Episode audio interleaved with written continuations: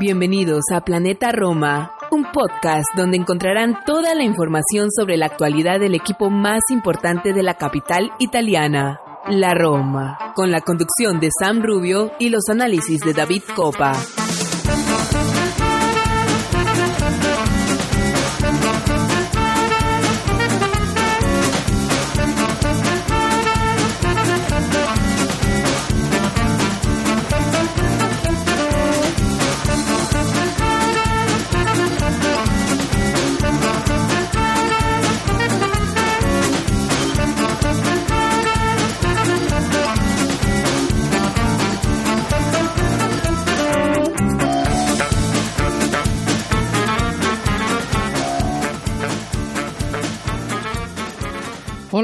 Y bienvenidos a Planeta Roma Podcast. Hoy estamos en un tono muy positivo, a solamente unas horas después de haber ganado el derby de la capital, un derby que deja muy buen saber de boca y, muy buenas sensaciones de cara a estas ocho finales que nos tendrá la Serie A para nuestra Roma y esos partidos importantes de cuartos de, final de la Conference League. Hoy vamos a estar hablando del derby, vamos a estar hablando de todo este tramo de final de temporada que se nos viene y eh, voy a estar muy bien acompañado. Tenemos un cambio en la formación inicial, inicial de nuestro episodio y hoy voy a tener a dos grandísimos invitados que les voy a estar presentando. Así que ya saben, está la mesa servida derby de la capital, final de la Serie A, eh, Conference League, vamos a estar quizás hablando un poco de lo que se podría pasar en el, en el verano, muchísimos temas, vamos a tener también las preguntas de ustedes que siempre nos envían con muchísimo eh, cariño, vamos a estar mandándole saludos a todos, vamos a estar comenzando de esto y muchísimo más. Así que no se separen de su dispositivo, sigan conectados con Planeta Roma Podcast.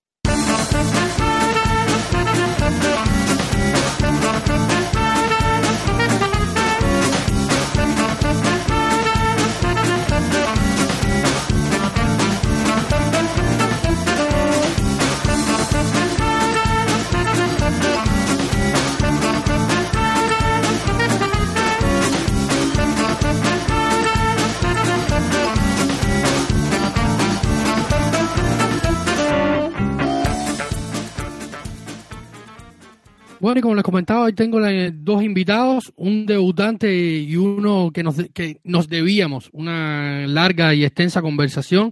Eh, para el programa de hoy voy a tener a mi querido y estimado Santi Boys. Bienvenido, Santi. Las deudas se pagan y, y qué mejor hacerlo después de, un derby. Encantado de tenerte por acá en vivo en, nuestra, en nuestro episodio eh, semanal. ¿Cómo estás, amigo mío? Hola, ¿qué tal eh, David? Eh, con muchas ganas. Eh, hacía ya mucho tiempo que no estaba en vivo con vosotros y como tú bien has comentado, hoy con un mejor sabor de boca que en muchísimas otras ocasiones. Así que qué mejor momento para hablar de la Roma que después del derby de la capital he ganado y ganado de la forma en la que se ha hecho. Y para completar esta, este, este trío de, Planeta Roma, voy a tener a un grandísimo amigo también, Mateo Dimango, que, que dicho sea de paso es uno de, nuestros nuevos colaboradores. Eh, siempre está dispuesto a, ayudarnos un poco eh, aquí en Planeta Roma. Así que bienvenido, Mateo Dimango. ¿Cómo estás, mi querido? Ah, hola, David, y hola a todos los amigos de Planeta Roma. Un placer estar aquí después de este partido ganado con esa intensidad y esa actitud. Eh, un placer comentar mi primer podcast después de este partido tan importante. Mate, voy a empezar contigo porque estás en el lugar de la acción, estás en Roma, estás en Roma, en la capital eh, italiana y, en el centro de acción de, nuestra, de lo que es Planeta Roma. ¿Cómo, cuáles son las sensaciones después de, del derby? Hemos visto los titulares en, todos los periódicos más afines al, club.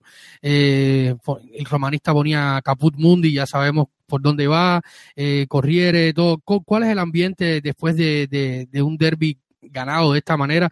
¿Cuál es la sensación y el sabor de boca que, se respira hoy eh, en Roma?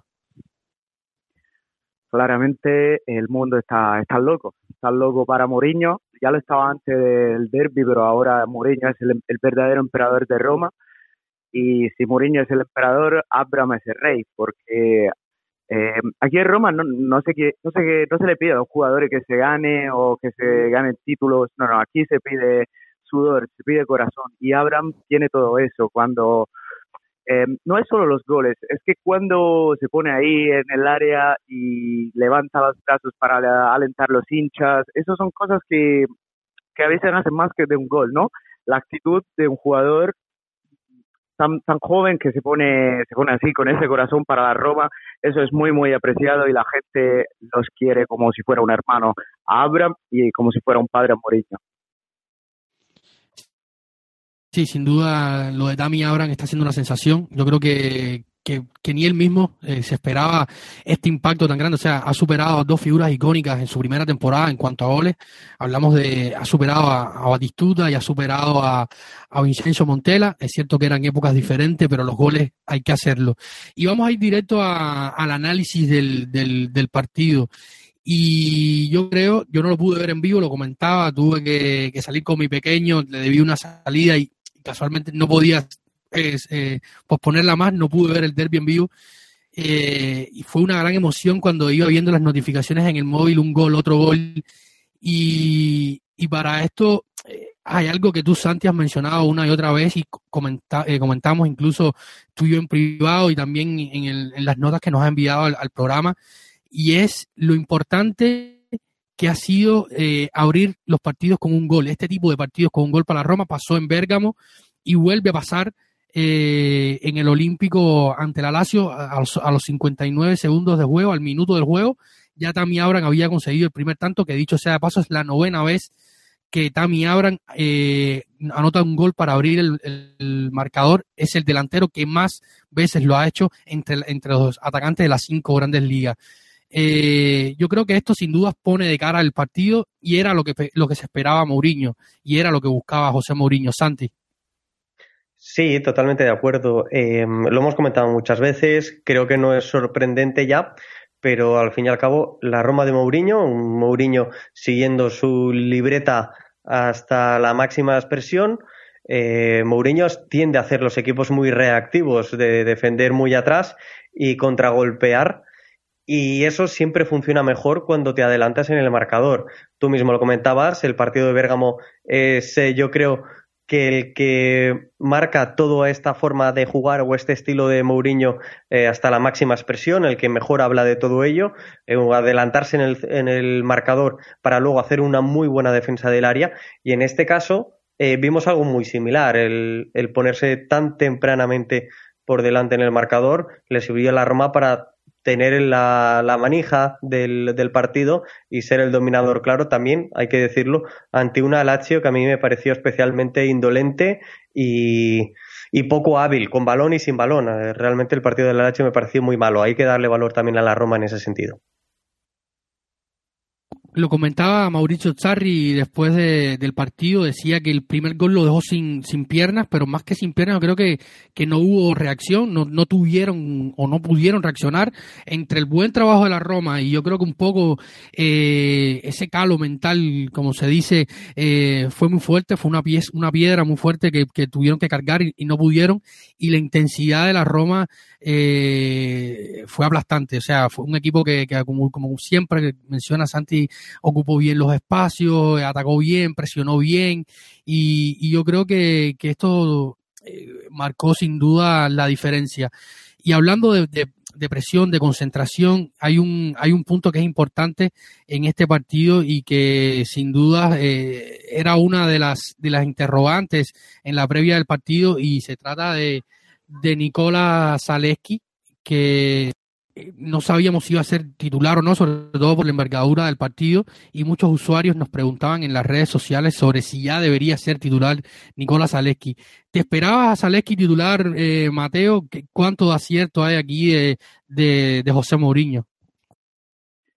Eh, David, yo me lo esperaba titular, me lo esperaba titular porque en Viña ya no se puede confiar, lo vimos en el derby ese de ida, donde Viña sufrió muchísimo Felipe Anderson y no, no dio nada en, en ataque.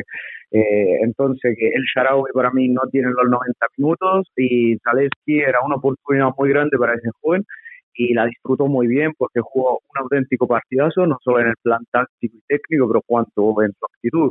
Eh, lo vi con esa maldad agonística, ¿no? No sé cómo se dice, que mm, de agredir los adversarios, de gritarle contra, fue mm, eh, jugó con la con la técnica y la, gana de un joven, pero con la cabeza como de, un viejo, ¿no?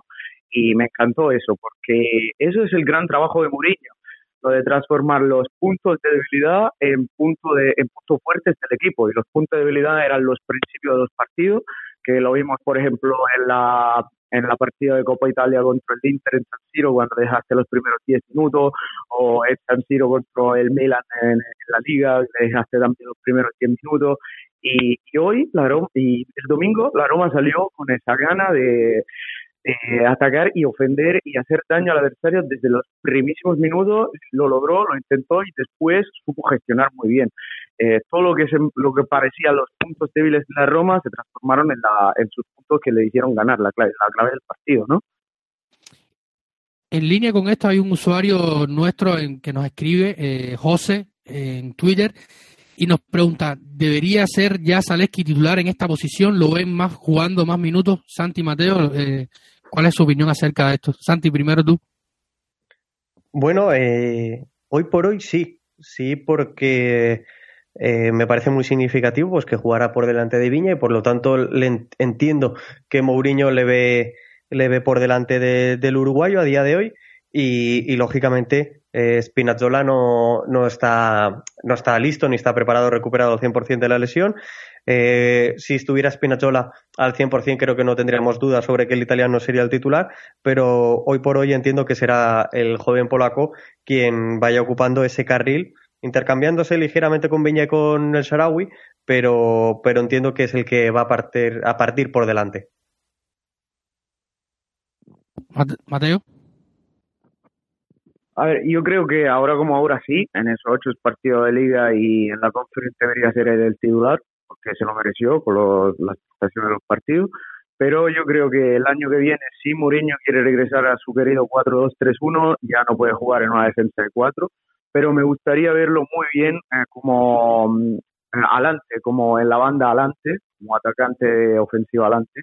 Ahí me encantaría ver a Zaleski porque él... ¿Cómo? Como de, extremo, de, un 4-2-3-1 sí, sí, sí, extremo. Eh, eh, extremo de izquierda, sí, me gustaría verlo ahí porque ese es su rol natural, tiene muchísima calidad, sabe, sabe regatear muy bien, así que me gustaría verlo, me encantaría verlo ahí en un 4-2-3-1 con sola atrás, me encantaría verlo ahí.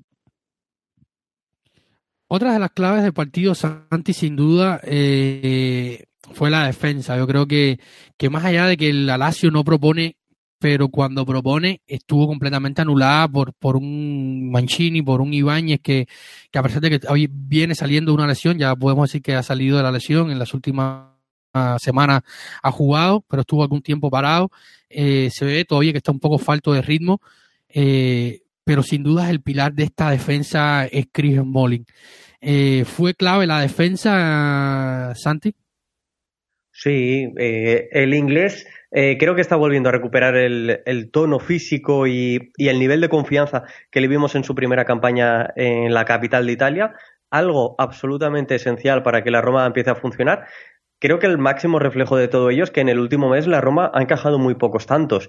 Eh, todos los partidos es cierto que van a un marcador muy bajo, exceptuando y por alegría nuestra este derby de la capitale, pero el resto de los partidos son tanteos bajísimos, empates a uno, empate a dos el que más, eh, y encajando esos dos goles, el caso de los partidos contra Sassuolo y contra el As Verona, Em, yo creo que Smalling tiene mucha culpa de, todo ello. En este último partido, en el derby de la capital, eh, le pudimos ver cómo trataba de anticipar, cómo salía a marcar a Inmóvil y le acompañaba hasta el centro del campo y creo que hizo un trabajo sencillamente espectacular. Hay que decir que Smalling sufre mucho a campo abierto, pero, pero tiene un dominio del área que muy pocos otros defensores tienen en, en la Serie A. Así que yo creo que como aficionados ya lo Rossi podemos estar contentos de volver a tener de vuelta a un Chris Smalling que creo que es muy importante para este último tramo final de la temporada.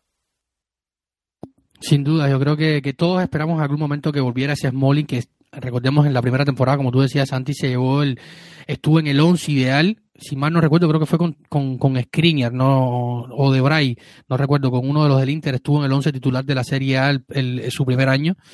Eh, luego tuvo muchísimos problemas físicos. Y otra de las claves, sin duda, es el, el hombre queda uno de los pases de gol que es Rick Castro, que por segundo partido eh, puede dar un, pase de gol. Y era esta era una de, las situaciones que más estaba adoleciendo la Roma es que cuando juegas con un esquema de línea de tres tienes dos carrileros que juegan eh, eh, a jugar a veces en, zona ofensiva te están aportando poco nada. Con Zaleski se encontró una solución bastante positiva.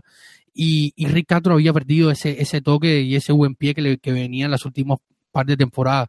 Eh, ¿Qué factor tan importante para Roma es, Mateo, que Rick eh, recupere en este tramo final ese, ese camino al gol, ayudar a, Tami y a los otros atacantes a, encontrar el gol? Eh, sabemos en el fútbol al día de hoy cuánto son importantes los carregueros, ¿no? Y yo creo que cuando Rick Castro juega bien, todo el equipo juega bien. Es también un líder, ¿no? Ricardo fue alguien que sabe cuándo bajar el ritmo, eh, cuándo levantarlo, cuándo proponerse adelante. Y yo creo que ese, esa combinación que se encuentra con Mkhitaryan después de esta espectacular eh, pelota de prima de Cristante, donde se marca el gol, el segundo gol de Dami Abraham, es de una inteligencia táctica eh, fuera de común. me gustó muchísimo cómo interpretó el partido de Ricardo, no arriesgó prácticamente nada, Pedro no se vio se vio hasta el sesentésimo cuando fue cambiado y anuló totalmente Pedro. Eh, fue también muy bueno a, a, ir donde estaba Luis Alberto cuando necesitaba. Pero yo creo que los buen, el buen partido de los carrilleros de Garsdorp y de Zaleski se debe también a los mediocampistas, porque Cristante y Sergio Oliveira hicieron un trabajo eh, y cubrieron cuando los carrilleros subían y se ponían ahí cuando ellos estaban bajos, se ponían como se proponían para recibir el balón y después impostar la acción y me gustaron muchísimo también los dos centrocampistas. Yo creo que cada uno jugó bien porque el compañero jugó bien, ¿no? Una, una sinergia colectiva que y eso es el trabajo de, de José Mourinho.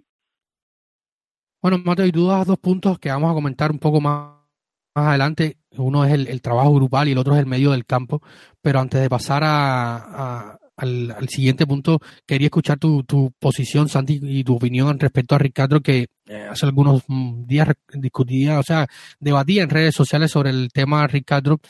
Y si bien hay que destacar que, que las últimas temporadas lo ha jugado prácticamente todo, yo creo que esto ha sido también un factor que lo ha llevado al cansancio y quizás no a, a rendir y aportar eh, ofensivamente eh, lo que quizás es capaz de hacer y cuán importante para ti es que, que Ricardo en, en, este tramo final esté más reconectado con la vida del gol y acerque más al gol al equipo. Mm. Eh, lo que tú comentabas a nivel de, lesiones es muy importante porque creo que bueno, todos conocemos eh, eh, su primera estancia en Roma, sus dos primeras temporadas, la primera marcada por aquella rotura de ligamento cruzado que le llevó a perderse gran parte de la temporada. La siguiente temporada tampoco tuvo mucha continuidad, apenas se perdió una quincena de partidos, pero, pero no lograba entrar en, en el once titular de forma eh, digamos, cómoda y dando un golpe sobre la mesa, haciéndose con ese puesto eh, de forma constante. No fue así y tras el paso de Feyenoord, eh, volviendo a Países Bajos, bajos perdón, creo que, que, en esta cuestión, en cuestión de lesión, poco hay que discutirle al neerlandés. Cuatro partidos perdidos la temporada pasada, ninguna en lo que va eh, de la en lo que va de la presente. Con lo cual, yo creo que esto es un punto muy, muy a tener en cuenta y a considerar. Algo ha tenido que hacer el neerlandés para tener eh, esta mejora física que le lleva a rendir y a rendir de la forma que lo vemos hacer eh, sobre el terreno de juego. Él, junto con otro jugador, a mí me parecen absolutamente fundamentales para esta Roma y son esos dos jugadores que reciben muchísimos palos en redes sociales eh, porque hacen un trabajo bastante menos brillante, porque ocupan posiciones que cuando cometen errores, pues como le sucede en este caso a Rui Patricio, un error de Rui Patricio siempre es mucho más llamativo que un error de Temi Abraham. Eh, y seguramente cuesta más eh, en cuanto a, a resultado marcador, pero a mí neerlandés me parece absolutamente básico porque creo que a nivel táctico es de lo mejor que tiene el equipo, mantiene la amplitud eh, constante durante los 90 minutos, tiene un rigor que muy pocos jugadores tienen y, es fundamental para generarle espacios a este equipo que bebe de ellos y que necesita de ellos para generar oportunidades. Eso por un lado. Y por otro lado, Em, a nivel estadístico podemos ver cómo hay un Ricardo esta temporada por el contexto y la situación y uno la temporada anterior. Esta es, la temporada anterior estaba el, eh, Leonardo Spinazzola y con Spinazzola em, el balón estaba más repartido. Sin embargo, ahora las progresiones de la Roma vienen mucho más por el lado del neerlandés, por esa ausencia de un jugador predominante a nivel ofensivo en la banda izquierda. Si ahora vemos cuántos pases clave ha dado un jugador y otro, eh, Ricardo está doblando los pases clave que dio la temporada pasada y llegando a los niveles que, en los que estaba Spinazzola. Yo creo que esto es muy, muy importante ver cómo es una de las armas ofensivas de, la Roma y darle ese, esa importancia, porque a nivel de progresiones y a nivel de centros en el último tercio de campo, es absolutamente de los mejores, es top 3 a nivel estadístico de esta Roma y solo hay una pega. Si lleva tan pocas eh, asistencias, eh, no es porque no esté dando y generando ese juego, sino porque no conseguimos o no se consigue rematar las ocasiones y los centros que él es capaz de, de generar en ese último pase, ¿no? Y sí, estoy muy de acuerdo contigo, Santi. Yo creo que, el trabajo de Ricardo, no sé qué habrá hecho físicamente, porque la verdad que, que, que ha dado, o sea, ha sido mejor remontada que, la de que la de Rooney o la de Conte con, con el cabello, pero ha sido una remontada a nivel físico descomunal. Eh, y vamos a hablar ahora de algo que mencionaba eh, Mateo hace unos instantes y es el, tema del, del, medio del campo. Y horas antes del, del partido se comentó, se empezó a comentar que Saniolo no sería titular en el, en el derby y que había una vuelta táctica de José Mourinho. Eh, y pobló más el, sector medio de la cancha, con, moviendo a Lorenzo Pellegrini, entrando a Sergio Oliveira, haciendo un doble pivote con, Cristante y dándole un poco más de libertad a, a Mirkitarian de movimientos. Y yo creo que esta fue una de las claves primordiales de, del tema. Luego vamos a estar hablando del tema Saniolo, de lo que significó su, su no ver minutos en el, en el, en el derby y cómo podemos leer esto, pero yo creo que es importante separar ambas cosas porque en nuestro grupo de, de Patreon, dicho sea de paso, un saludo para Irving, para, Cristian, para Román, para, para todos los que nos escuchan, para Ricardo. Eh, hacíamos durante el luego del partido comentábamos, hacíamos un poco las comparaciones quizás con Ranieri y aquel cambio de, de Totti de Rossi o Capello eh, en el partido de Turín onde mandó a, a Nakata al campo, eh, cuestiones así, pero, pero en este caso José Mourinho tiene la lucidez de hacer un cambio de, de once y un cambio de, de idea inicialmente poblando más el medio campo, sabiendo que una de las herramientas más fuertes del equipo de Sarri era la media cancha con Milinkovic Savic, con Luis Alberto, con Lucas Leiva, y intentó ir a anular ese sector medio del campo. Eh, Mateo, eh, ¿qué, opinión tienes tú de, la opinión, cuál es tu opinión sobre el partido de, del medio del campo? Gran partido de Cristante, muy bien Sergio Oliveira. Creo que, a pesar de que no fue un partido de, donde vio goles, quizás en, comparación con los, anteriores partidos donde él anotó y quizás se llevó más, más los reflectores, por así decirlo, eh, yo creo que fue un partido, el mejor partido que le he visto a Sergio Oliveira desde que está en la Roma a, nivel global, más allá de, lo que aportó o no ofensivamente, creo que fue su partido más completo en cuanto a sacrificio, toque, concentración, lectura del partido. Es un grandísimo partido de Brian Cristante que se movió por delante de la defensa como quiso, pase, centro, hizo de, todo Brian Cristante. Y, y, luego el partido de Mirkitarian, que no es novedad, y el grandísimo partido de Lorenzo Pellegrini, que venía con una con problemas, había estado con fiebre, había entrenado el sábado, lo vimos todos en las fotos en redes sociales y en todas las plataformas, eh, había entrenado cubierto con gorro, con guantes para, para estar bien cubierto. Y, y, fue, yo creo que, que la nota, muchos, muchos especialistas y los que saben los que más saben de fútbol dicen que, hoy en el fútbol moderno las batallas se ganan en la mitad del campo. ¿Cuán importante fue este cambio y este giro de, José Mourinho para de cara al derby, Mateo? David, yo creo que eso fue la clave para ganar el partido. Eh, yo creo que Cristante eh, era puesto sobre a Milinkovic Savic y a Sergio Oliveira sobre Luis Alberto y un, a tapar a un jugador tan creativo y tan técnico como Milinkovic Savic fue la clave para que ellos no construyeron nada y claramente misma cosa con Sergio Oliveira sobre Luis Alberto que son los dos hombres que más generan uh, acciones ofensivas por el otro equipo ¿no?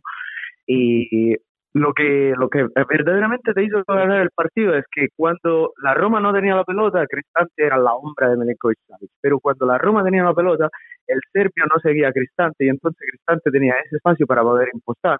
Y lo vimos, por ejemplo, en el segundo gol ese de Tammy Abraham, cuando le llega la pelota a Mkhitaryan, y también la ocasión esa cuando Tammy Abraham estaba marcando el cuarto gol con ese em, con ese centro de Cristante desde medio campo de 40 metros que después eh, Tammy lo apoya muy bien en el piso y después se va para afuera, pero esa fue una, una ocasión muy muy clara para la Roma. Y después mm, de eso, eh, de ese doble pivote, para mí eh, disfrutaron también muchísimo Pellegrini y Mkhitaryan, porque con ese doble pivote, eh, cuando tú no juega de, cuando juega de tres, en ese 3-5-2, tiene que ayudar mucho más la defensa. Cuando tú sabes que ya tiene un doble pivote, ya puede dejar de cubrir un poco, ¿no? Porque ya tú sabes que está cubierto. Y para mí esa fue la clave también para arreglar lo que no estaba funcionando en la Roma, ¿no? Muchísimas veces vimos los repartos como defensa, medio campo y el ataque bastante desconectado que los balones no llegaban a los delanteros o la defensa no estaba ayudada de los centrocampistas. Eh, ese fue el mayor problema de la Roma y con ese cuadrado que Mourinho ha creado en el medio del campo, un doble de que va a cubrir la, defensa y los dos son como los 10, ¿no? Dos de fantasistas que ayudaron muchísimo a Tammy Abra, que le hicieron llegar muchísimos más balones. También Tammy Abra, aunque estaba solo, entre comillas, en ataque, eh, recibió muchísimos balones, ¿no? Y hizo tremendo partido también porque estaban Pellegrini y Mkhitaryan siempre alrededor de él. Nosotros vemos el primer acción del partido, lo que llega, lo que, lo que lleva al corner del gol, eh, vimos esa, esa, combinación entre Pellegrini, Zaleski, Mkhitaryan y Tammy que corren todo en la misma línea, saben cómo moverse, tienen idea de lo que hacer con el balón, una idea muy bien clara y eso es, yo repito que eso es un, un trabajo de José Mourinho muy, muy, grande a, nivel táctico. Muchísimas veces nosotros decimos, Mourinho no es un táctico, es alguien que sabe gestionar y motivar un grupo y hoy vimos que por qué Mourinho tiene 25 títulos, porque es uno de los entrenadores mejores de la historia del fútbol. Lo vimos con ese mediocampo de cuatro que nunca se había probado, eh, la fuerza de saber quitar a Staniolo, me acuerdo, tú dijiste el de Capello con Nakata y a mí me acuerdo un poco lo de Ranieri cuando quitó Totti de Rossi de este derby que después ganamos, ¿no? Eh, me acuerdo un poco eso, pero ese mediocampo fue la verdadera clave para el partido, tapando a sus jugadores más creativos y dando libertad en, lo nuestro creativo y cubriendo a los defensores que se sentían mucho más seguros. Santi, ¿tú te esperabas este cambio técnico antes de leer todos los rumores y tal? ¿Esperabas algo así o te sorprendió? ¿Y qué opinas, o sea, del partido de, del mediocampo de la Roma? A mí me sorprendió. Eh, Mourinho es un técnico que, tiende a hacer pocas modificaciones, eh, tanto a nivel táctico, en realidad, como, a nivel de nombres, a nivel de jugadores. Eh, tiende a jugar con una plantilla relativamente corta de jugadores y hacer muy pocas de lo que diríamos rotaciones. Em, en este sentido me sorprendió eh, la ausencia de, de pero es cierto que contar con Pellegrini y con, y con el armenio Mkhitaryan eh, son garantías eh, absolutas en este caso. Yo creo que, el jugador armenio es el paradigma más evidente y que define eh, este cambio de rol o de estilo de juego respecto a lo que venía siendo la época de Fonseca a lo que es a día de hoy eh, la de la de Mourinho y que podemos eh, entender o apreciar un poco en el partido también del derby de la capital donde creo que superió líneas eh, haciendo transiciones en conducción realmente buenas como nos tiene habituados pero si os fijáis en, en Kitarian el año pasado y voy a hablar de memoria creo que hizo 13 goles y unas seis asistencias y ahora llevará la mitad de las o diez asistencias, llevará la mitad de asistencias y muchísimos menos goles. Y es que vive muchísimo más lejos del área de lo que vivía el año pasado, pero sigue evidenciando, pese a la edad, ser un jugador eh, fundamental. Yo creo que Zaniolo no jugó y sí que lo hizo Miquetarian, porque Miquetarian sí que es constante en, en esa función o en esa labor defensiva. En el cuadrado que, que muy bien apreciaba y comentaba Mateo, eh, la clave estaba en que los laterales de la, de la Lazio no pudieran hacer un uso exageradamente cómodo de esa posesión. Dejaban salir jugando a los centrales, pero en una vez llegaban los laterales eran tanto Pellegrini por la derecha como Miquitarian por la izquierda, quienes tenían que hacer ese esfuerzo para cerrar el espacio. Y en ese esfuerzo es donde yo encuentro que está la clave y la razón por el motivo el cual no estaba Zaniolo sobre el terreno de juego. Creo que tanto Zaniolo como Pellegrini en muchas ocasiones los partidos se hacen muy largos y abandonan, abandonan esa faceta defensiva algo que hace desequilibrar el equipo y por lo tanto recibir más ocasiones de gol. Yo lo veo por ahí, quizás me esté equivocando porque no soy el que más sabe de esto, ni muchísimo menos. Pero vuelvo a insistir en lo de, en lo de Mkhitaryan. Estamos hablando de un jugador que el año pasado vivía mucho más cerca del área rival, y así lo dicen los números también, pero a nivel de presiones defensivas y si apreciamos sus mapas de calor, vemos cómo trabaja y muchísimo a nivel defensivo en ese centro del campo y cuando el año pasado el mayor número de presiones las hacía en campo rival, en últimos tres cuartos de campo, eh, de ataque de la Roma, por así decirlo, ahora ese mayor número está equilibrado entre la zona del centro del campo y la zona del campo propio de la Roma, ¿no? Eh, eh, evidencia claramente cómo se juega de otra forma y él cómo ha sabido adaptarse. No le da esos goles al equipo, pero sí que le da un equilibrio defensivo que por otra parte creo que Zaniolo no consigue dar durante todo el partido y por eso explicaría su suplencia. Y antes de meternos a lleno al, al, tema eh, Nicolo Saniolo, que evidentemente es un tema que nos va a llevar algunos minutos porque es un tema que, que, que está muy candente hoy y de, eso vive un poco también eh, toda la prensa, nosotros y tal. Eh, les hago una pregunta que nos envía eh, primero uno de nuestros Patreons, Jorge nuestro más nuevo Patreon. Recuerden que para ser Patreon de la Roma solamente tienen que entrar en patreon.com. Ahí buscan Planeta Roma, se suscriben. Hay varias opciones, tienen varios beneficios. Formar parte de nuestro grupo de WhatsApp, contenido exclusivo, comentarios, análisis de, de todo el panel y de todos los integrantes de Planeta Roma. Siempre todo para, para ayudar a que Planeta Roma siga existiendo y, poder seguir, como siempre, compartiendo y manteniendo esta comunidad y poder seguir con nuestra web, con nuestros, nuestros podcasts y, todo el proyecto. Eh, Jorge nos preguntaba eh, de que si eh, a futuro, mm, o sea, se ven manteniéndose este, este esquema, igual que, que otro de, de, nuestros Patreon, ¿no? Que, que si consideran que esta eh, victoria puede cambiar lo que queda de, temporada. Mateo, ¿ves este 11 manteniéndose o sosteniéndose eh, en, este final de temporada? O sea, que se repite el 11 a lo largo de este final de temporada. Yo creo que se va a repetir, pero ah, necesita cambios claramente. Yo creo que Nicolás Zaniolo será un cambio fundamental para esa Roma y me encantaría verlo en el rol ese que tuvo Miquitariano Pellegrini.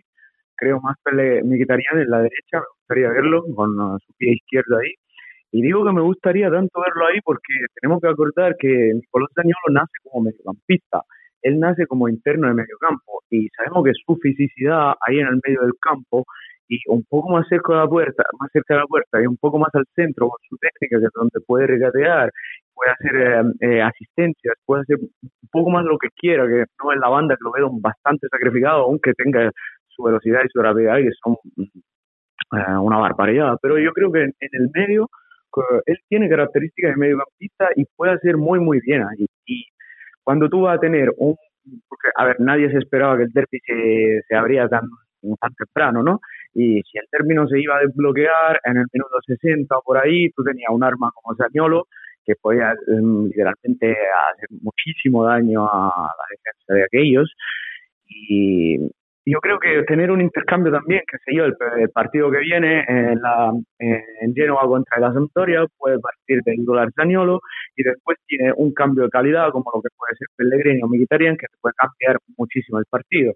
Ah, o podemos decir que si un día no está Cristante o no está Sergio Oliveira, Pellegrini también puede jugar eh, como, como uno de los dos eh, pivotes y Zaniolo con Mkhitaryan puede jugar ahí.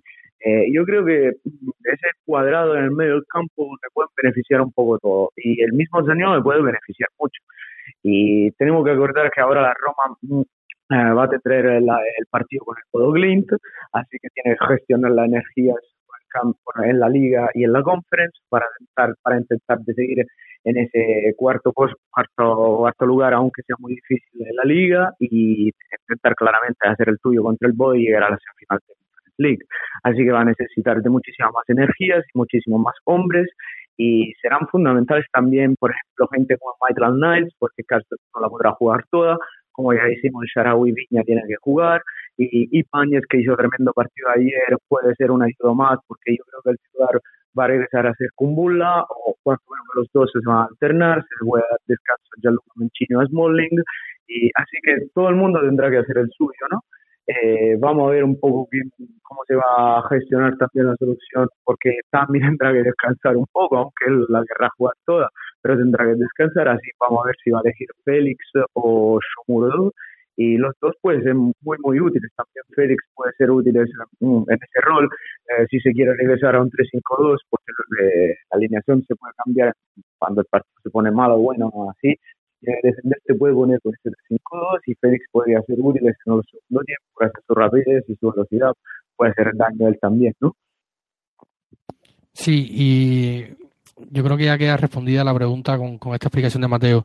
Y hay una pregunta que nos manda nuestro querido Irving Sainz y es una pregunta que ya también la tenía preparada para, para ustedes, ¿no? Porque yo creo que, que es, eh, sale, es, es, lo primero que pensamos todos. ¿Cuánto puede valer esta, esta victoria eh, de cara al fin de temporada? Yo eh, el viernes, recordemos que el viernes último se hizo el sorteo de, la Conference League, vamos también a hablar un poquito de Conference League más adelante, aunque ya Mateo adelantaba algo.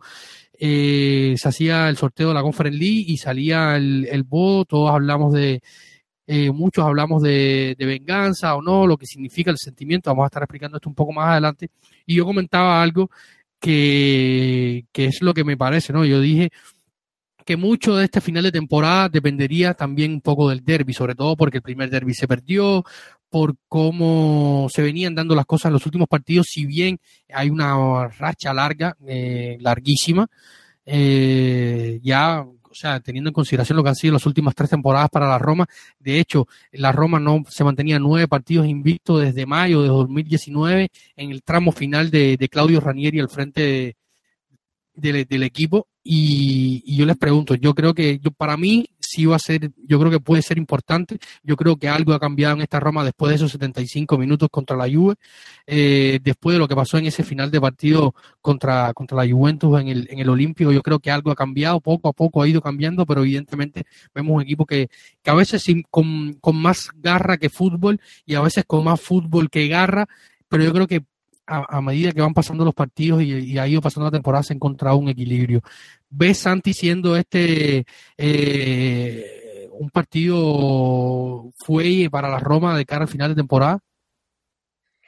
Sin, sin duda lo deseo, ¿no? Sin duda, eh, al final eh, Mateo lo sabrá mejor que todos nosotros, la importancia de, un partido de, de este calado eh, es muy grande para, para las dos aficiones y, y, creo que, que, para los propios jugadores hay muchísimas imágenes del partido en la que se podía ver celebrar de forma muy efusiva a jugadores acciones defensivas, sin ir más lejos, no solo las ofensivas, eh, más allá, por ejemplo, de la reacción del banquillo al auténtico golazo de falta de Lorenzo Pellegrini, con lo cual eh, yo creo que esto es una bocanada de aire fresco que refuerza la idea de cómo está jugando el equipo y cómo debe seguir jugando y, sin duda pues son unos ánimos muy muy grandes para después del parón de selecciones retomar la competición que se viene pensando en que son muy pocos los partidos que restan de temporada y que, y que hay que, agarrarlos con, muchísimas ganas y ambición.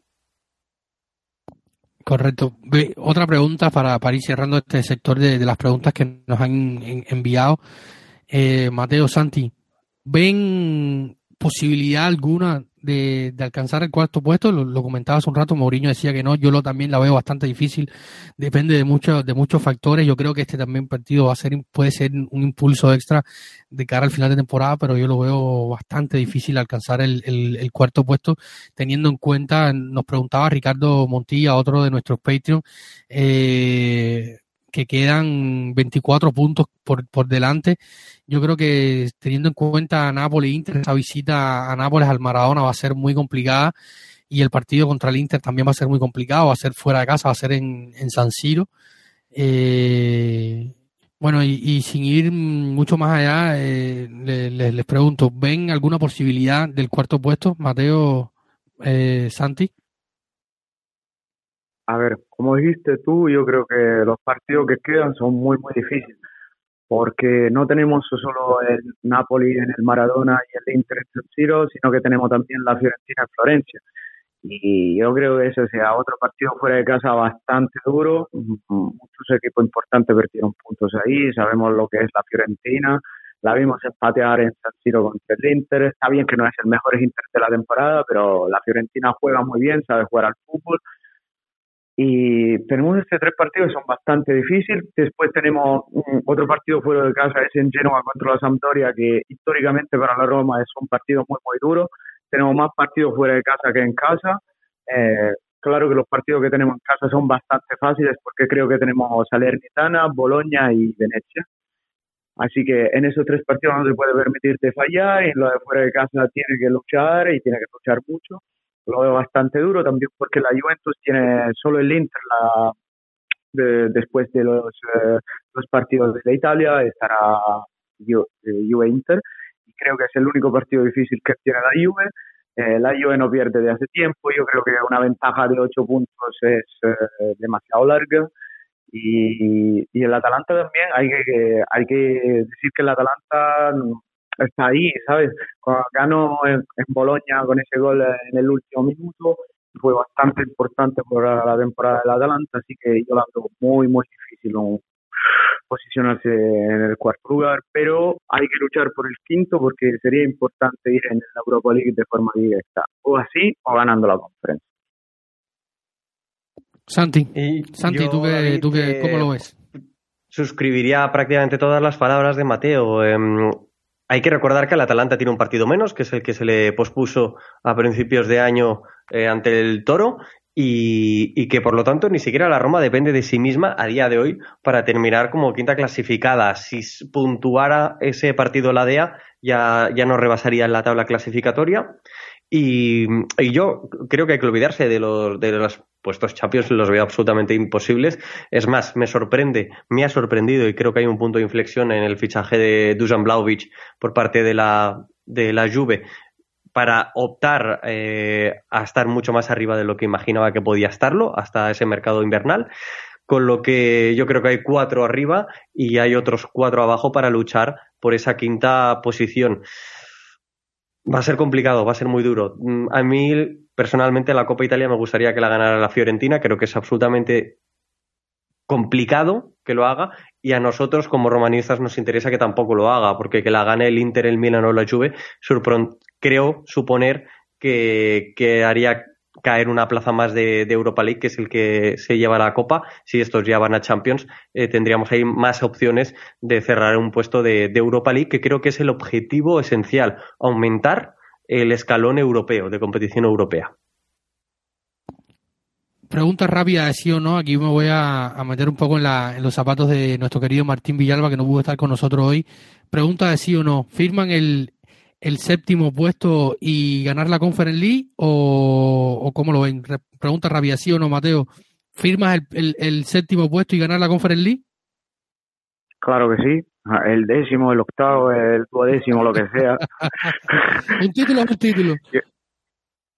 Sí, sí, sí. Para mí, eh, victoria y eh, victoria, ganar ayuda a ganar, así que un título instalaría como, como un virus de, mentalidad, ¿no? Ese virus que te lleva a ganar y después el año que viene se puede construir algo muy interesante con, con un trofeo levantado la, la primera temporada de Mourinho. Santi, ¿tú firmas el séptimo puesto y la Conference League? Sí, es ganar un título y jugar la Europa League el año que viene. Objetivos más que cumplidos. Sí, rotundo a mí me encanta, a mí me encanta el, trofeo de la conferencia, me parece que es, que es precioso. Me encanta, me encanta ese trofeo. Ahora vamos ¿Y te encantaría ser el primero en levantarlo? Sí, también sería algo histórico y para Mourinho sería el, o sea, yo siempre hemos comentado por acá en nuestro podcast que para Mourinho también es una motivación personal, sería el primer entrenador en ganar las tres divisiones de la de la UEFA, Champions, eh, Europa League y Conference League, eh, nada nada mal para para The Special World. Eh, ahora vamos a hablar un poco del tema Nicolo Saniolo. Eh, estos dos últimos días, lunes, el día lunes, el día martes. Estamos grabando nosotros el martes 22 de febrero. Probablemente escuchen este podcast el, el miércoles 23. Eh, se ha hablado muchísimo del tema Saniolo. Este lunes 21 de marzo, el, el, el agente y representante de, de Paulo Dybala estuvo en, la, en Turín para reunirse con, con, la directiva de la Juve y finalmente no continuará la joya en, Turín, no le van a renovar el contrato. Y si ya habían rumores de una posible llegada a, a Turín de Saniolo, eh, esto echa más leña al fuego, sumado a los cero minutos en, en, el, en el derby ante la Lazio, un partido que para Saniolo sabemos que significa mucho, eh, sobre todo por, la, por los antecedentes entre la afición y, y Nicolo, sabemos que han habido pancartas bastante feas de parte de la afición hacia Nicolo cuando estuvo lesionado, se han metido con su familia y, tal. Eh, y vamos a partir, vamos a ir por partes antes de llegar hasta, hasta esta parte final de, del tema de, la Juve, el calchomarcato y tal. Eh, sí, quizás sabemos que, que, José Mourinho es un hombre mucho de, de estos eh, aspectos psicológicos, un entrenador que, que, va mucho por la parte psicológica. ¿Creen que, que, entendió Mateo y, Santi que no estaba bien o que era eh, generado demasiada ansiedad un, partido como este eh, para Nicolás Saniolo y por eso decide darle, eh, decide cambiar el esquema eh, o fue puramente táctico, Mateo? No, no, no, yo estoy convencido que era algo puramente táctico y aún te voy a decir que para mí era como un arma que se quería, se quería quedar con Isa Mourinho si el partido no se, no se iba a desbloquear. Y estoy convencido que un Saniol en el minuto 60 contra la defensa de aquellos cansada le podría hacer muchísimo daño. Con su velocidad, con su rapidez, con su técnica, podría ir allá y crear muchísimo en Tamiabra. Yo estoy convencido que era ese el plan, el plan eh, inicial. Eh, para empezar, después que el partido se había puesto bien uh, rápido y se puso 3-0, la Roma tenía que defender y, y nada, Daniel no pudo jugar porque el partido se puso demasiado bien, pero yo estoy convencido que Daniel está en el centro del proyecto. Daniel es un jugador muy, muy importante para Mourinho, lo vimos uh, muchísimas veces esta temporada, cuántas veces lo ha defendido en la prensa, en la prensa con los periodistas, siempre lo va a defender y hay que tener ojo porque la prensa italiana aquí es como que defiende bastante los equipos del norte, ¿no? Los equipos como Juventus, como Inter, como Milán, y después eh, va a poner esas, esas cosas que no hay, ese problema que en realidad no hay aquí en Roma, porque eh, la Juventus va a perder su mejor talento, yo creo, a cero, si no, pues no le va a renovar el contrato, y no se dice nada. Lo que se dice es que puede fichar español, se va a crear entusiasmo. El Milan va a perder a, a que sí, ya está oficializado el acuerdo con el Barcelona, y no se dice nada la Roma tiene el contrato de Zaniolo hasta el 2024, así que si se va, tiene que llevar eh, muchísimo dinero y con ese muchísimo dinero se puede reconstruir el equipo y pero se pone mal humor en Roma después que ha ganado un derby, ¿por qué? Porque la gente está acostumbrada así y nunca se intenta defender la Roma. Así que con mucha atención y con mucho ojo con el tema español, porque para mí no hay absolutamente nada, estoy bastante convencido que se va a quedar y es un jugador que Mourinho quiere y sabe cómo valorizarlo y ponerlo en el centro de su proyecto táctico y. Yo, yo, yo estoy muy de acuerdo contigo, eh, Mateo. Yo creo que, que no hay tema. Y sabemos que siempre la prensa es un poco picapleito, ¿no? Eh, le gusta crear un poco de polémica y hablar mm, eh, a veces, muchas veces, eh, en suposiciones, hipotizar, haciendo hipótesis sobre, sobre distintos temas. Yo creo que, o sea, leí algunos comentarios, algunas publicaciones. No, Sanielo está de mal humor. Yo creo que si yo me dejo, dejo de jugar un derby, un derby que se termina como se termina y veo cero minutos, por supuesto que a lo mejor estaría un poco, un poco molesto, que no hizo publicaciones en redes sociales y sabiendo que es un, que Saniolo es tan tempera, temperamental, yo pudiera entenderlo. O sea, eh, esto no significa que se quiera ir. Eh, hay, que recordar que las renovaciones por orden de los, de los fracking, eh, una decisión que yo apruebo muchísimo por muchas razones, porque los jugadores están más concentrados en el campo, porque evitas rumores, porque evitas eh, eh, que los jugadores se acomoden y, todos estos temas han sido puestas en pausa, salvo la de Gianluca Mancini, que ya por cláusula si había activado la renovación y solo con sus agentes estaban discutiendo los términos de esta renovación. Todas las demás, incluso Mirkitarian, incluso todas las, todas, absolutamente todas, incluidas la de Nicolás Saniolo, estaban eh, detenidas. Esto no significa que Saniolo haya dicho que no se van, que no quiere renovar, no se le ha dicho a Saniolo que no se le va a renovar, eh, y si se le renueva, como decía Mateo, hay contrato hasta 2024, sería extenderle una o dos temporadas más y hacer alguna adecuación salarial eh, a, a Nicolás Saniolo. Yo creo que, que, va un poco por ahí. Eh, Santi, ¿tú cómo, cómo interpretaste y cómo interpretas hoy, después de lo sucedido, eh, la suplencia de Nicolás Saniolo en el derby? Yo la interpreto absolutamente como un motivo táctico y, y, considero que no hay absolutamente nada más y celebro incluso ver la actitud de Nicoló en el banquillo celebrando los tantos de forma también efusiva, con lo cual creo que no hay más y, y todo, todo de lo que se puede hablar aquí es una cuestión de, de necesidad de vender eh, periódico, ¿no? Con lo cual no creo que, que a nosotros nos interese eh, ir mucho más allá en todo esto. Creo que la, la gestión que ha hecho Mourinho de Zaniolo, más allá de, este partido, es decir, en toda la temporada, es la oportuna y la necesaria. Después de dos roturas de ligamento cruzado, es muy, muy difícil que el jugador vuelva a mostrar su, su rendimiento de forma eh, inmediata. De forma inmediata me atrevería a decir que es imposible.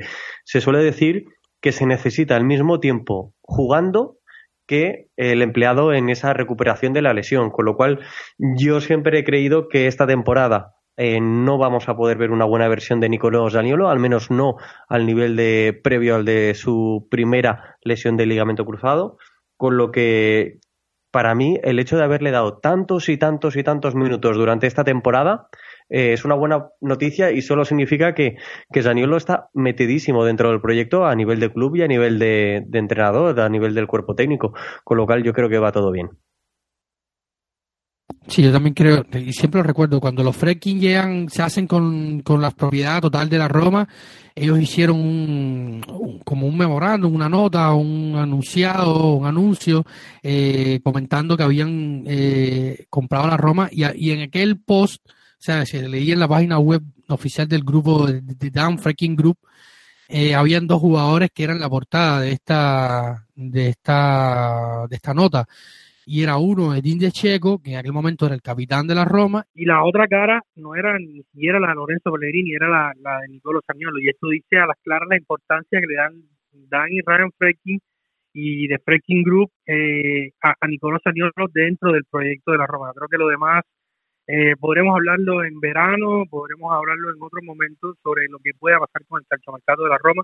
Eh, nos hicieron muchísimas preguntas sobre el, sobre el tema eh, de qué puede pasar con, con los señores, si se va o si no, pero yo creo que, que estamos muy distantes de, de, poder saber realmente a ciencia cierta lo que va a pasar y, realmente todo, todo, sería especular. Así que para terminar el tema del derby, eh, vamos a terminar ya el tema del derby, vamos a, a irnos un poco a, hacia atrás, nos vamos a ir hasta el viernes 17 de marzo, cuando días antes de, unas horas antes del, del derby, se hacía el sorteo de la Conference League, de todas las competiciones de la UEFA, Champions, Europa League y Conference League, que fue el que cerró el sorteo en, en Nyon, en Suiza. Y la Roma se reencontró con su pasado reciente y fue incluso la primera, las dos primeras pelotas que salieron de, del, del bombo de la UEFA fueron la del Bodoglin y la de la Roma. Así que el Bodoglin será el, rival de la Roma en el, doble partido en ida y vuelta de los cuartos de final de la Conference League y el próximo rival podría ser el, todo peligroso equipo de la Premier League, el Leicester City. Pero bueno, primero vamos a enfocarnos en este doble partido del Bodo Glin. Eh, ¿Cómo lo vivieron ustedes? ¿Qué sensación les dio? Yo creo que a mí me dio muchísima, digo, wow, tantos equipos que había y nos vino a tocar otra vez el Bodo. Eh, yo creo que, que es, hay un poco la motivación de lo que pasó hace unos meses. ¿Cómo lo ven ustedes, Mateo, Santi? ¿Cómo lo, cómo lo ven ustedes este doble enfrentamiento al Boy? ¿Qué esperan de, de este doble partido, este viaje a Noruega, allá cerca del círculo polar ártico? Mira, David, yo fui bastante agradecido de encontrar otra vez el Bodo. Eh, el Bodo ya ha cambiado ocho titulares desde este horrible partido que hicimos eh, ahí en Noruega. Y es otro equipo completamente distinto, tiene que empezar eh, la liga. Y, ha cambiado esos ocho titulares y no va a ser este frío que encontramos cuando fue en noviembre, creo, bueno, no va a ser este bueno, tampoco va a ser color porque estamos en el círculo polar ártico, pero yo creo que va a ser un partido completamente distinto, la Roma va, va a ir en Noruega con su alineación sin duda, porque será el partido más importante de la temporada en ese momento. Y era, era uno de los equipos mejores que podíamos encontrar, sinceramente, porque ya un PSV, un Feyenoord, o un Leicester, o un Marsella, uno de esos podía hacer um, un golpe duro en los cuartos finales y podía terminar bastante rápido el camino a Roma. Así que yo me la, me la quiero jugar con ellos y después si estamos en el final yo puedo aceptar de encontrar a alguien fuerte como puede ser el o el Leicester, pero hasta aquí y yo estoy agradecido de este bodo y ahora no hay que hay que ir allá y revengarse y tampoco hacer el 6 o 7, pero hay simplemente ganar y pasar el turno y ser agradecido por un equipo que ha cambiado ocho titulares y que se ha redimensionado mucho. Así que yo bastante feliz de este sorteo. Santi, eh, ¿venga la venganza o, o, te hubiera gustado enfrentar a tu rival eh, en cuartos? Yo sigo teniendo pesadillas con Ola Solbakken. No sé si con esto eh, queda respondido. Em, yo estaba trabajando y recuerdo un mensaje en el móvil de, de algún amigo que decirme te ha tocado el bodo. Y yo no sé si era el que menos deseaba pero sí que tengo claro que, no me apetecía volverme a cruzar con ellos. Yo no tengo ese ánimo de venganza, lo tenía en el partido de vuelta que finalizó 2 a 2 en el Olímpico y aquel partido me dejó tan, tan mal sabor de boca porque me esperaba devolverles un resultado tan contundente como el del, partido anterior en, Noruega que, me quitaron las ganas de volver a ver el bodo eh, en mucho tiempo. Así que, que no lo quería ver, no lo quería ver, la verdad es esa. Y, bueno, hay que recordar que el Bodo ya, ya está en marcha, ya ha jugado dos rondas de, la Copa Noruega, también ha estado jugando la, fase anterior de la Conference League, en la que eliminó al, Celtic y ahora en, esta última más inmediata al de Almac, con lo cual eh, sí, es cierto que ha perdido principalmente a Boydhem, a, a, su delantero titular, que a nosotros ya, ya nos marcó y también ha perdido a un, a un, jugador muy, muy importante como era Patrick Berg, el noruego de 24 años que se ha ido a jugar al Lens del Alicante, eh, en este caso el pivote, eh, con lo cual, eh, lo decía Mateo, ha perdido muchos jugadores o ha cambiado bastantes jugadores del once titular. Es un equipo algo diferente, que quizás no venga tan rodado como, como está la Roma, pero yo no lo quería ver, la verdad es esa. A mí la verdad es que yo tampoco tenía ganas de enfrentarme al Bodo. Yo creo que había rivales mucho más de. Yo tampoco hubiera querido enfrentarme contra el Marsella eh, en estas instancias, sobre todo por la cantidad de ex que tiene y que hubieran desatado una cantidad de críticas en un final de temporada complicado porque todo puede pasar en el fútbol y en el deporte. Eh, caer eliminado ante un Marsella con Under, con Gerson, con Paul López eh, en un final de temporada, en estas instancias hubiera reabierto eh, muchísimas heridas y muchísimas críticas en un final de temporada, yo creo que hay que estar muy concentrado. Eh, no es que si hay, o sea, si la Roma eh, por cosas de la vida no puede avanzar ante el Bodo, no es que no vayan a haber críticas, siempre va a haber críticas y sobre todo, incluso yo creo que si la Roma gana eh, y rompe esta racha enorme de, de, tantos años eh, en, de un equipo italiano en ganar un torneo europeo, no logra incluso logrando ganar la Conference yo creo que va a haber, va a haber crítica, porque si ganaron un torneo que a nadie le interesa, de la tercera de la tercera categoría de la UEFA y tal, siempre va a haber crítica. Eh, ahora la pregunta para, para ustedes, Mateo y Santi. Eh, ¿Ven a la Roma avanzando, ven posibilidades reales eh, a día de hoy, ya habiendo pasado el derby, lo que significa la victoria para el derby, ya hemos hablado todo esto, ven a la Roma en la siguiente fase? Eh, ¿Creen que es algo eh, tangible pensar en que la Roma avanzará a, las semifinales por otro año más, eh, siendo el equipo que en los últimos años en Italia avanzaba más semifinales europeas? Lo, tienen, si tienen que dar un pronóstico 60, 70, ¿cómo, cómo lo ven en este aspecto?